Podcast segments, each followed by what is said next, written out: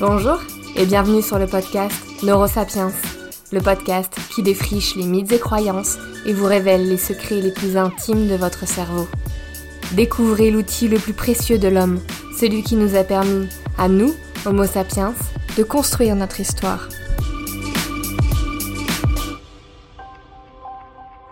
Bonjour à tous, j'espère que vous allez bien. Cette semaine, on va parler d'un sujet très d'actualité ces dernières années, on va parler de la charge mentale. Et pour ce faire, je suis accompagnée de Delphine Fauvel et Marie Prévost de la Fabrique à Neurones. Bonjour Marie, bonjour Delphine. Bonjour. Bonjour Anaïs. Alors on peut peut-être déjà commencer par, euh, par vous présenter, vous et la Fabrique à Neurones en quelques mots. Oui, alors bonjour, je suis Marie Prévost, la présidente et fondatrice de la Fabrique à Neurones. Donc moi, je viens de la recherche avec un doctorat en neurosciences et la Fabrique à neurones a pour mission de, euh, de vulgariser les neurosciences. Donc on a un centre de recherche appliqué en neurosciences euh, qui voulons contribuer à l'équilibre entre bien-être et performance, aussi bien dans euh, la prévention du vieillissement que dans l'éducation, que dans la qualité de vie au travail. Et moi, je suis Delphine Fauvel, doctorante en neurosciences également, et je suis ingénieure de recherche à la Fabrique à neurones. Et aujourd'hui, donc Delphine et Marie, euh, on va répondre aux questions suivantes. Donc, qu'appelle-t-on la charge mentale? Comment s'exprime-t-elle au quotidien? À quel moment surcharge-t-on son cerveau? Et comment cette surcharge entraîne une fatigue mentale et un stress? Donc, on a deux expertes en charge mentale avec nous, donc ça promet d'être un super épisode. Pas de pression, merci. Neurosapiens, le podcast qui défriche les mises et croyances de votre cerveau. Alors, première question. Déjà, qu'appelle-t-on la charge mentale et comment elle s'exprime au quotidien? Je vais commencer par euh, notre euh, notre quotidien à tous, c'est-à-dire qu'on voit bien ces journées à rallonge qui n'en finissent pas, où on a l'impression qu'on va oublier les trois, quatre ou mille trucs importants auxquels on doit absolument penser. Euh, je donne un exemple quand la crèche a appelé il y a une heure pour nous dire qu'il faut vraiment compléter le planning des vacances pour notre enfant ou quand notre collègue euh, a absolument besoin de ce PDF pour demain et euh, qu'il va falloir lui envoyer ce soir en urgence, il faut pas oublier ça, donc ça reste dans notre tête. Euh, ou bien alors, euh, c'est très d'actualité, on veut faire le plein d'essence, faut pas, faut vraiment y penser. Euh, mais bon, il va falloir trouver la, la borne qui a de l'essence. En fait, toutes ces choses vont tourner dans notre tête. on va bien essayer de les garder à l'esprit pour surtout ne rien oublier. Et on ne dépose pas tout ça sur notre to-do list. On la garde vraiment en tête euh, dans notre cerveau. Et pour accomplir après toutes ces tâches qu'on a gardées là, donc euh, la crèche, l'essence, le PDF envoyé ce soir et tout un tas d'autres trucs. Et toutes ces choses, ça, ça, occupe vraiment une place dans un espace qui est limité en fait. Euh, c'est notre mémoire de travail. Et donc tout ça, ça va être notre charge mentale et euh, notre charge de travail. D'accord, donc la charge mentale, elle est intrinsèquement liée à la mémoire de travail. Euh, pour ceux qui ne savent pas, est-ce que vous pourriez nous dire un peu ce que c'est cette mémoire de travail? Oui, alors la mémoire de travail, ça a deux missions principales. Comme son nom l'indique, sa première mission, c'est de maintenir temporairement les informations en mémoire. Donc le temps qu'on les utilise, ça les garde euh, en mémoire vive en quelque sorte. Puis sa seconde mission, c'est de traiter les informations qui viennent de l'environnement. Elle fait partie des mémoires à court terme euh, et elle est limitée dans le temps, mais également dans le nombre d'informations qu'elle peut conserver. Donc historiquement, c'est les travaux de Miller qui ont été publiés en 1956 qui disaient que cette mémoire est limitée à sept informations qu'on peut garder en tête en même temps. Actuellement, euh, on est encore plus sévère que ça. La recherche pense que, euh, enfin, nos collègues chercheurs pensent que euh, il y aurait une limite qui est plutôt autour de quatre informations qu'on peut manipuler en même temps dans notre tête. Et ça, euh, c'est euh, voilà, en particulier les, les, les travaux de Cowan. D'accord. Donc là, on passe de 7 à 4. Est-ce que c'est un affinement de la recherche ou est-ce que finalement notre mémoire de travail évolue euh, à travers euh, les siècles? Euh, Je dirais que c'est plutôt, en termes d'évolution, c'est trop court. 50 à 70 ans pour être entre Miller et aujourd'hui, c'est plutôt que la recherche s'affine et qu'on comprend de mieux en mieux ce, processus, ou en tout cas on le définit mieux. Et dans cette définition de la mémoire de travail, on a réduit encore plus les possibles en voyant qu'en fait déjà à 4 c'était un peu euh, un peu saturé pour manipuler toutes ces informations en même temps. D'accord. Et donc pourquoi cette mémoire de travail existe finalement? Eh bien, elle est là pour nous permettre donc de garder à l'esprit des informations le temps de les avoir traitées. On s'en sert par exemple pour garder en tête le début d'une phrase quand on échange avec quelqu'un, comme là maintenant, euh, le temps d'attendre la fin de cette phrase pour en faire sens globalement, et puis qu'on puisse y répondre derrière. Elle sert aussi à réfléchir et à résoudre des problèmes donc, par exemple, quand on doit organiser un départ et prendre le train de 17h10 qui va durer une heure ou celui de 16h50 qui dure une heure 10 mais qui est généralement moins chargé, ça, c'est des informations qu'on garde en tête le temps de prendre notre décision. Et là, on a deux horaires à garder, on a plusieurs informations, c'est chargé, pas chargé.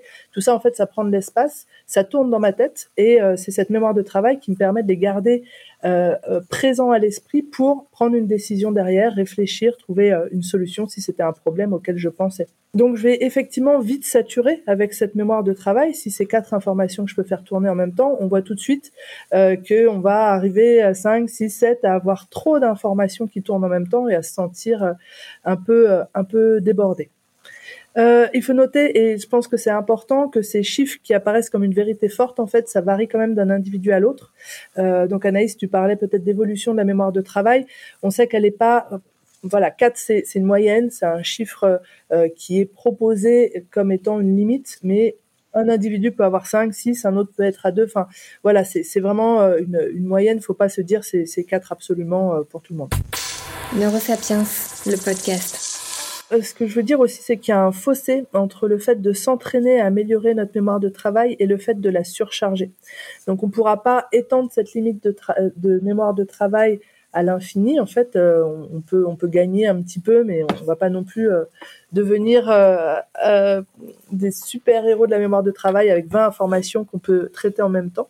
on va se retrouver le plus souvent dans euh, le cas de vouloir jongler avec trop de choses en même temps, trop d'informations, et vouloir tout retenir en même temps. Et quand on dépasse cette limite, en fait, on se retrouve dans la surcharge mentale. Donc on parlait de charge mentale qui est définie par ces quatre informations, ou sept avant, euh, et puis dès, dès que ça dépasse ce quatre, disons en moyenne, et eh ben là on tombe dans la surcharge. Neurosapiens, le podcast qui vous révèle les secrets les plus intimes de votre cerveau. Comment on peut faire la différence euh, au quotidien entre, euh, par exemple, si moi je veux, tenter d'améliorer ma, mémoire de travail, à quel moment est-ce que j'arrive à faire le distinguo entre je suis en train de l'améliorer et je suis en train de dépasser cette limite euh, naturelle et du coup de passer dans de la surcharge mentale? Comme, comme tu viens de le dire, on, on ressent qu'on a poussé au-delà de nos capacités. Et en fait, lorsqu'on est en charge euh, mentale qui est dépassée, on a une, souvent une diminution de nos performances cognitives, et notamment celle dont vient de parler Marie, la mémoire de travail, et on aura tendance à oublier des informations qu'on pensait importantes parce que on se rend bien compte qu'il y a trop de choses dans notre tête et on va vite se sentir submergé, dépassé par les événements et on va avoir l'impression comme une perte de contrôle en fait. Et c'est senti comme quelque chose de, de désagréable et c'est là où on, on, voit un petit peu la limite. Et en fait, on remarque le rôle important des émotions dans ce processus de surcharge. Et en fait, ce sentiment désagréable, ce sera souvent associé à, à celui du stress, c'est-à-dire euh, quelque chose euh, où on a la sensation qu'on n'arrive pas à être à la hauteur de ce qu'on voulait, donc de nos, de nos exigences qu'on se fixe à soi-même. Et en fait, lorsqu'on est dépassé de façon répétée, et ça c'est important, de façon répétée nos limites en termes de charge de travail, on va souvent être conduit à une fatigue mentale, ce qu'on appelle la fatigue mentale. D'accord. Donc, par rapport à ce que tu viens de dire, la Delphine, moi, ce que je comprends, c'est que euh, quand on veut déjà un petit peu travailler sur sa charge mentale euh, et faire attention à sa surcharge mentale, ça nécessite, ça requiert en tout cas une compétence déjà en amont qui est non pas la régulation des émotions, mais en tout cas être au contact de ses émotions. Donc une certaine introspection finalement. Effectivement, c'est important de pour euh, délimiter la charge de travail, je pense qu'il est important de, de pouvoir euh, identifier ses émotions et comprendre à quel moment on arrive dans quelque chose de désagréable et un peu négatif pour soi. Et ça, c'est on a tous ce lien avec le stress qui, euh, à un moment donné, devient négatif en fait. Neurosapiens, le podcast. Et du coup, dans ce processus de surcharge mentale, est-ce que tu peux me dire un petit peu plus en détail quel est le rôle du stress? Alors, euh, le stress, c'est une notion importante et d'après la définition de Hans Selye, euh, il nous dit que le stress, c'est une adaptation de mon corps à un événement interne ou externe et en fait qui va venir bouleverser mon équilibre, ma stabilité habituelle. Et euh, pour prendre un exemple, par exemple, quand je sors dehors, il fait froid, mon corps euh, était habitué à la chaleur euh, de, de l'intérieur, euh, par exemple 22 degrés, et produisait une énergie pour maintenir mon corps à 37 degrés. Et en fait, lorsqu'on sort dehors et qu'il fait 5 degrés, on doit s'adapter rapidement à ce froid et donc demander une dépense d'énergie pour réchauffer mon corps. Et donc c'est ça qu'on appelle l'adaptation. C'est un stress euh, métabolique, biologique, qui va nous conduire à adapter euh, notre température à la température extérieure. Et ça, euh, c'est une réponse qui est ni bien ni mal, c'est juste quelque chose de physiologique. Donc ça, c'est un événement euh, externe qui vient du coup bouleverser euh, l'équilibre. Est-ce que tu as juste un petit exemple d'événement interne qui vient aussi bouleverser cet équilibre? Ben, par exemple, lorsqu'on marche en forêt, euh, on est, on est, on peut être, alors ça peut être aussi du, du réflexe, mais souvent, lorsqu'on marche en forêt et qu'on a une, une, peur, par exemple, on va voir une falaise ou des choses comme ça, euh, on va avoir un stress métabolique lié à une peur qu'on peut ressentir et notre corps va s'adapter assez rapidement à ça pour nous permettre de euh, continuer notre chemin ou des choses comme ça. Et donc ça, c'est vraiment euh, par rapport à nos ressentis, on va dire plus la proprioception ou des choses comme ça. et c'est là où c'est plus interne. D'accord, parce que ça, c'est vrai que du coup, donc ça, c'est une définition du stress euh, que les gens connaissent un peu moins. Euh, ça, c'est une définition euh, telle que nous, en tant que scientifiques, psychologues, etc., on la connaît, on l'apprend. Mais dans le langage courant, finalement, quand on emploie le mot stress, on ne parle pas vraiment de ce stress-là, non? Ouais, effectivement, et c'est là où c'est un peu dommage d'avoir parfois oublié cette notion de stress euh, métabolique. Mais en fait, euh, aujourd'hui, le mot stress dans le langage courant, il fait plutôt référence à un déséquilibre entre ce qu'on me demande ou ce que je me suis demandé à moi-même et ce que je peux faire, ce que je peux accomplir. Et ça, c'est plutôt la définition du stress donnée par l'Agence européenne pour la santé et la sécurité du travail. Et en fait, dans mon quotidien professionnel, ce qu'on va comprendre comme euh, comme être stressé, comme le stress, c'est plutôt quand on est débordé, qu'on nous demande trop par rapport à ce qu'on peut gérer. Et on voit ici un décalage entre la définition biologique du terme stress et euh, sa définition comme on l'entend euh, pour euh, pour le travail.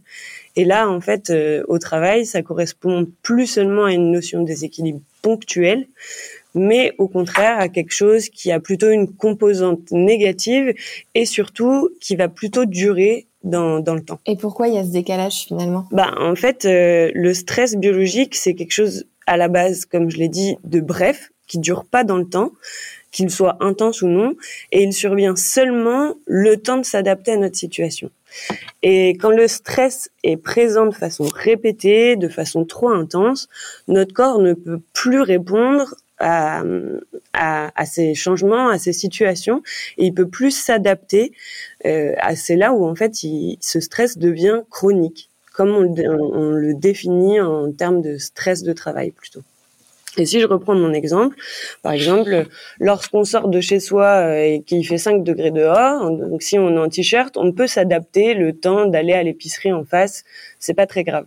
Par contre, si on doit aller se promener avec 5 degrés un t-shirt sur nous, on se rend bien compte que si ce stress devient trop répété et trop long, en fait, notre corps va pas pouvoir s'adapter de manière euh, prolongée. Et c'est là que c'est là que en fait on se rend bien compte euh, de la différence entre le stress de notre vie de tous les jours comme on l'entend et le stress euh, métabolique. Le stress de nos vies de tous les jours, c'est vraiment quelque chose lié à un sentiment plutôt désagréable en fait. Neurosapiens, le podcast qui défriche les mythes et croyances de votre cerveau. Alors, je sais qu'un épisode sur le stress est sorti il y a de ça déjà quelques mois. Euh, mais ici, la notion de stress biologique, en tout cas, ou en, tout cas les, les, conséquences physiologiques du stress sur le corps, est assez centrale quand on parle de surcharge mentale. Alors, du coup, est-ce que vous pouvez quand même nous décrire un peu plus comment fonctionne le stress euh, dans le corps, physiologiquement? Ouais, alors euh, bah, en fait, lorsqu'on on est soumis à une situation stressante, au niveau central, au niveau cérébral, on a une région cérébrale qui est nommée l'hypothalamus, qui va être euh, activée. Et en fait, cette région, elle va sécréter plusieurs hormones, dont une qu'on entend euh, plutôt souvent, couramment, qui est le cortisol. Et en fait, pour être plus précis, ce cortisol, il n'est pas seulement sécrété dans des situations stressantes, mais il est constamment sécrété dans le corps à des niveaux plus ou moins euh, importants. Et en fait, il a le, le, but de maintenir un bon fonctionnement de, de notre corps. Et en fait, lorsque le stress, comme on l'entend dans sa conception biologique, euh, lorsque le stress euh, va arriver, la sécrétion d'un taux un peu plus élevé de cortisol va être euh, stimulée et en fait l'ensemble de notre système va pouvoir s'adapter grâce à ça. Par exemple, euh, lorsqu'on va devoir prendre la fuite, le cortisol va être va être sécrété et ça va stimuler notre système cardio-respiratoire, l'activation musculaire, toutes ces choses qui nous permettent de prendre la fuite. Et en fait, il faut bien comprendre que notre système de réponse à ce stress, il est, il est pas fait pour être activé constamment avec des taux de cortisol élevés. Il est juste spontané à un, temps euh, délimité. En fait, euh, s'il est trop présent dans l'organisme avec des taux trop élevés, le cortisol, euh, c'est là où ça va entraîner une suractivation de nombreux mécanismes physiologiques comme l'élévation de la pression artérielle par exemple ou euh, le maintien de notre niveau d'éveil. Et en fait c'est à ce moment-là quand il est trop présent en trop grande quantité pendant trop longtemps que ça va conduire à l'épuisement de l'organisme de façon globale. Et c'est ça qu'on entend comme notre charge mentale et ça va conduire à, à la saturation de façon prolongée de de notre charge mentale. D'accord. Donc en gros, euh, une charge mentale trop importante et sur du trop long terme peut mener à un épuisement de l'organisme. Donc c'est là qu'on voit clairement le lien par rapport à ce que tu nous as dit euh, entre une surcharge mentale et euh, un stress intense chronique et un épuisement de la personne. Mais comment est-ce qu'on passe en fait de cette charge mentale à une fatigue mentale? Parce que je me dis ça, ce que, ce que, tu viens de dire là, c'est crucial parce que plus les personnes vont être conscientes vont être conscientes pardon de, de, ce process, plus elles vont pouvoir un peu se protéger de la surcharge mentale. Donc comment est-ce qu'on passe de cette charge mentale toute simple à une fatigue mentale et par quels moyens la charge mentale entraîne du coup cette fatigue? Euh, Bah ouais c'est une bonne question et ça permet vraiment de rebondir sur ce que dit euh, Delphine, c'est que euh, on va voilà dans, dans peut-être je vais commencer par parler de la fatigue qui est liée à la mémoire de travail et à sa surcharge. Et après, je parlerai peut-être un peu plus de la fatigue de d'être stressé en fait, qui est, qui est aussi une, autre fatigue. Mais euh, donc quand on est dans, dans, dans cette limite de quatre informations, si on veut la dépasser, mais même sans vouloir la dépasser, déjà ça va nous coûter de l'énergie juste de faire tourner ces fonctions cognitives en général. Donc utiliser ma mémoire de travail, utiliser mon intellect, euh, c'est euh, de l'énergie qu'on dépense. Ça me coûte de l'énergie, des calories, de l'oxygène, c'est de ça dont se nourrissent mes neurones. Donc il y a, y a, cet effort-là qui est euh, déployé par mon corps juste pour fonctionner au quotidien. Donc rien que ça, quand je vais travailler au quotidien, si je ne faisais pas tourner ma tête avec plus de quatre informations en même temps pour réfléchir et fonctionner, ça me fatiguerait normalement parce que j'ai dépensé de l'énergie dans ma journée.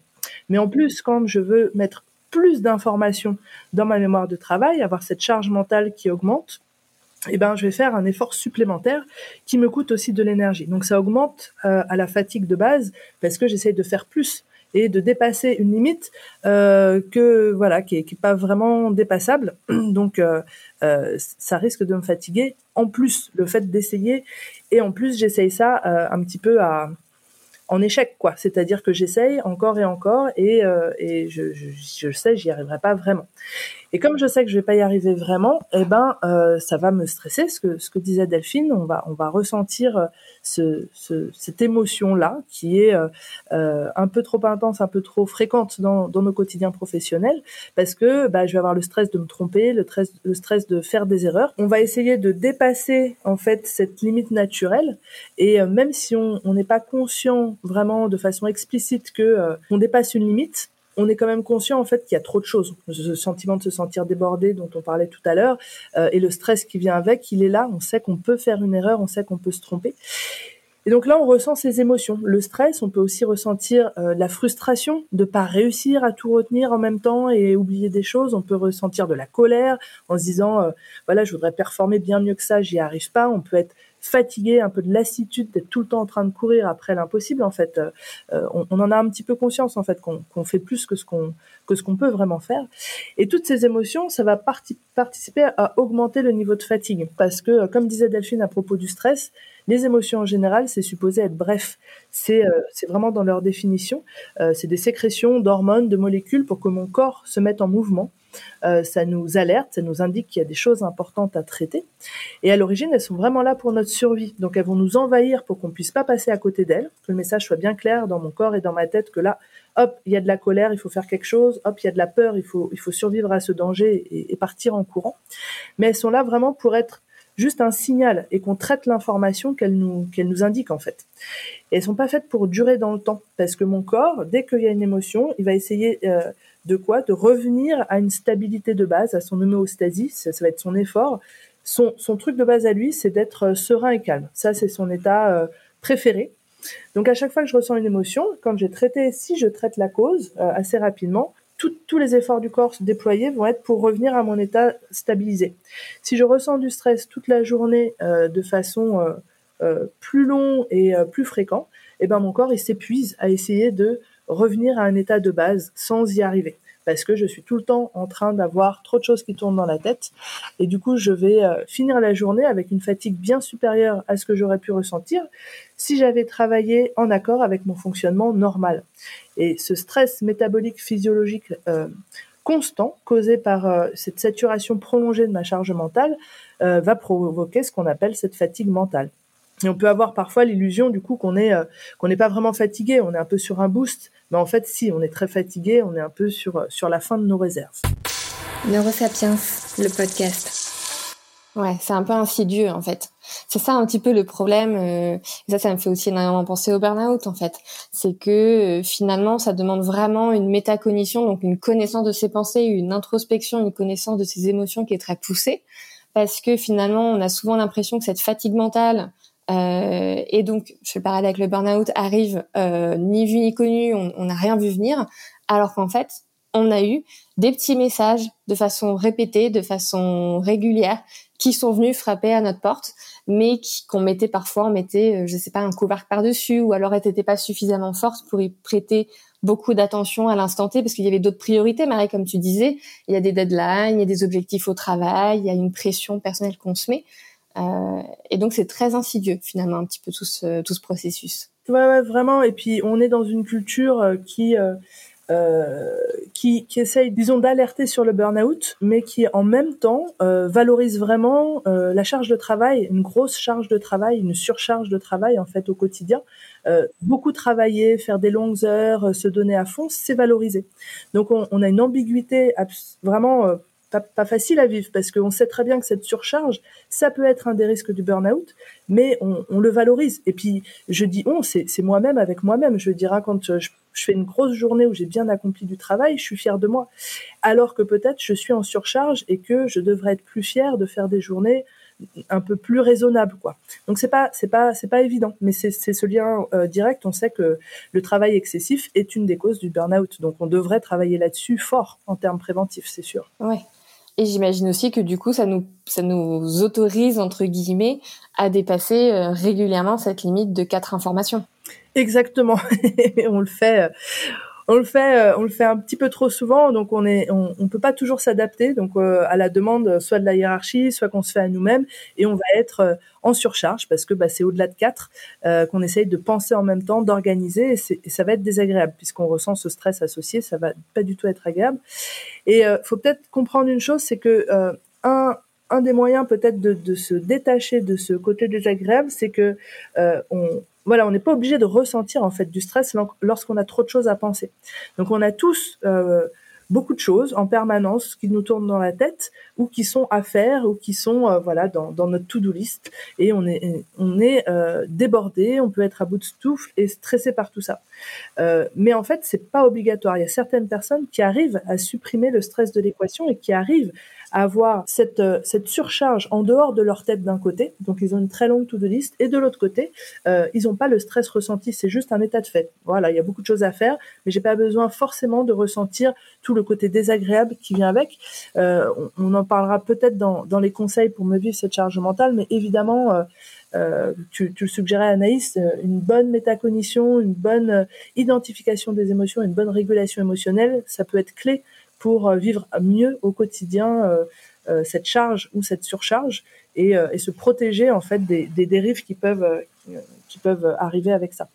On peut donc dire que pour vivre de façon sereine avec nos tâches quotidiennes, il vaut mieux ne pas dépasser trois ou quatre choses à penser en même temps. Ça, c'est ce qu'on vient de, je pense, de, conclure ensemble, c'est que ce quatre là, ce serait bien de ne pas le dépasser. Et c'est un bon principe d'écologie mentale qui, euh, qui a été développé comme concept l'écologie mentale par Gaël Alain. Donc c'est un, un, collègue avec qui on travaille de temps en temps. Euh, il a écrit un livre là-dessus, si, si euh, y en a qui veulent creuser le sujet sur la surcharge mentale et la concentration en particulier, et qui défend ses principes, c'est-à-dire euh, apprendre à fonctionner au quotidien en accord avec nos limites naturelles, nos limites cognitives naturelles et émotionnelles. Et euh, c'est vrai que c'est des bons principes pour justement revenir à quelque chose où on on s'écoute un peu plus et on est plus en accord avec euh, le fonctionnement humain euh, normal pour ne pas aller vers des choses où il y a trop à jongler en même temps, tout le temps, toute cette énergie qu'on dépense euh, parfois inutilement et ce stress qui en découle, comme d'autres émotions, voilà, qui n'est pas obligatoire. D'accord. Alors pour ceux que ça intéresse, du coup, je mettrai le lien vers le livre de Gaël Alain dans la description de l'épisode. Neurosapiens, le podcast qui vous révèle les secrets les plus intimes de votre cerveau. Donc là, on vient de voir euh, dans cette première partie que la charge mentale, elle était quand même donc liée en effet à ce nombre d'informations euh, avec lesquelles jongle, notre cerveau. Euh, mais est-ce que la charge mentale, c'est que ça? Est-ce que ça ne dépend que du nombre d'informations qu'on traite? Eh ben non, en fait, pas vraiment. Il y a un autre phénomène qui va participer à cette charge mentale et c'est notre capacité de concentration qu'on connaît un peu tous notre capacité de concentration. Et effectivement, quand je veux accomplir euh, une tâche, quelle que soit la tâche, qui me demande un certain effort, eh ben, je dois me concentrer dessus. D'accord. Et si, pour reprendre un peu les bases, euh, ça veut dire quoi en fait, se concentrer sur quelque chose? Eh ben, en fait, se concentrer sur quelque chose, ça veut dire tourner son attention dans la seule direction ou la direction de façon volontaire. Et autrement dit, c'est faire le focus sur cette chose précisément qui me paraît importante. Et en fait, il se trouve que je suis pas capable de me concentrer de façon volontaire et consciente sur plusieurs choses en même temps. Et, euh, et souvent, quand je dis ça, on va me dire que parfois, c'est possible de faire deux choses en même temps. Et effectivement, on peut faire deux choses en, en même temps, mais le plus souvent, c'est qu'il y a une des deux choses qui est faite de façon automatique. Comme par exemple la marche. La marche, c'est quelque chose d'automatique et on peut tout, à fait marcher en discutant avec quelqu'un, son collègue ou quoi que ce soit. Comme j'ai dit, la marche, c'est quelque chose d'automatique. Et qu'est-ce que ça veut dire automatique? Ça veut dire que je n'ai pas besoin de me concentrer volontairement dessus. Il y a peu de processus attentionnels qui sont, euh, qui peuvent être mis euh, mis en application pour la marche et donc j'ai pas besoin de me concentrer pour mettre un pied devant l'autre et je peux porter mon attention volontaire sur euh, les histoires que me raconte euh, ma collègue. D'accord. Alors juste du coup pour mettre un mot, ici on parle vraiment de la capacité à être multitâche. Ça c'est vrai que c'est une notion euh, dont je parle très régulièrement sur Neurosapiens où j'essaie d'appuyer sur le fait que le, le multitâche n'existe pas et c'est vrai qu'on me répond régulièrement, euh, bah si, parce que moi, je suis capable de faire deux choses à la fois. Donc là, c'est vrai que Delphine met vraiment euh, bah, le, le, le, le, pied dedans. C'est qu'en gros, euh, voilà, comme elle dit, il y a une tâche automatique et une tâche cognitive. Et est-ce que tu peux du coup nous donner encore un petit peu plus d'exemples pour qu'on puisse se faire une, une idée précise de, de quelle multitâche c'est possible et de quelle autre multitâche n'est pas vraiment possible? Ouais, bah par exemple, un, un exemple, un autre exemple que j'aime bien prendre, c'est lorsqu'on conduit c'est une tâche euh, automatique. On conduit sur l'autoroute, on n'a pas besoin de beaucoup d'attention pour conduire quand on a quand on a l'expérience, hein, bien sûr. Et eh ben on peut parler en même temps à la personne d'à côté euh, sans souci en conduisant. Mais bien souvent, quand on a besoin de se garer, on voit que là c'est un petit peu moins automatique et soudainement on peut euh, plus forcément répondre à la question que nous pose la personne qui est à côté. En fait, je vais avoir besoin de refocaliser mon attention volontairement vers le fait de se garer euh, parce que c'est un petit peu plus compliqué et là on passe de quelque chose d'automatique à quelque chose de plutôt volontaire et on se rend bien compte que quand il y a ce shift d'attention et eh ben en fait euh, on peut plus que se focaliser sur qu'une seule chose à la fois. C'est généralement là où on baisse la musique pour pouvoir trouver une place quoi. Exactement. Souvent, on baisse la musique. Euh, on baisse la musique parce qu'on a besoin de se concentrer sur ce qu'on est en train de faire, et, donc euh, on n'est pas, on n'est pas multitâche. Neurosapiens, le podcast. Et ça, c'est super important de le comprendre, de qu'on ne peut pas se focaliser, mais de façon volontaire, et j'insiste, sur deux choses en, même en, même temps. En fait, ça, c'est un abus de langage. On, on peut faire deux choses en même temps à partir du moment où il y en a une qui est automatique. Et si les deux choses doivent être faites avec une concentration un peu maximale, en fait, on les fait pas en même temps, mais on va jongler constamment entre euh, les deux tâches qu'on est en train de faire.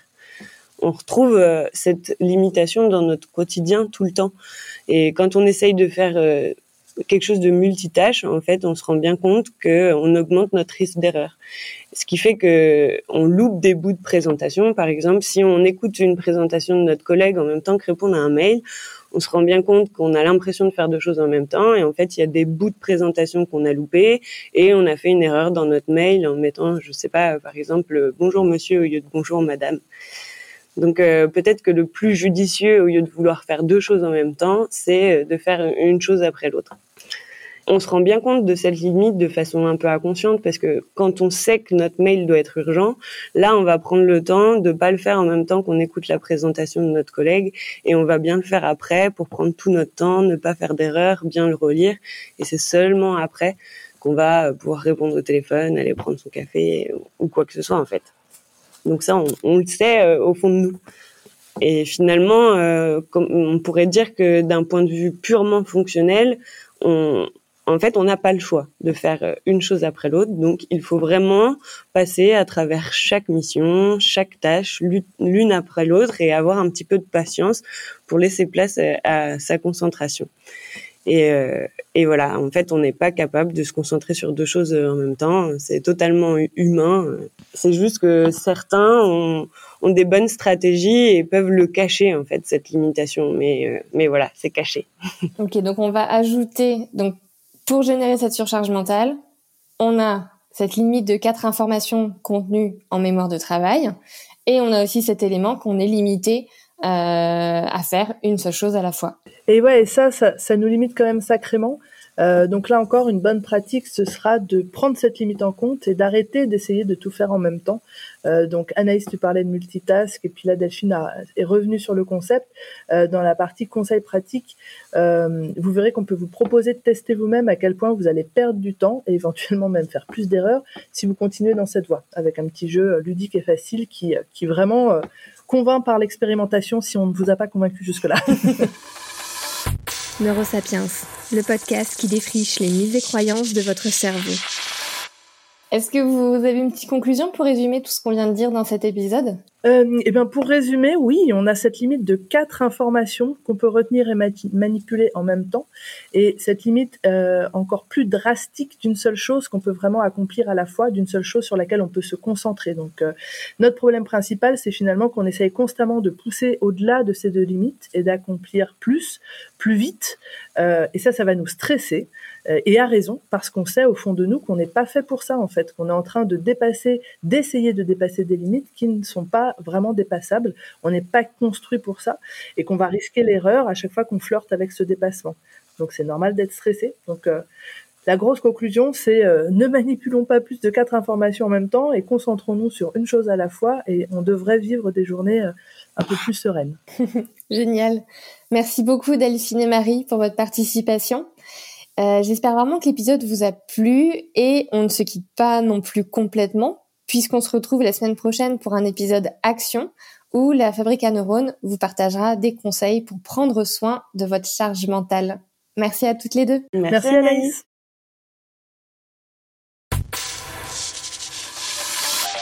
Neurosapiens est produit et distribué en association avec l'Acme Productions. Ciao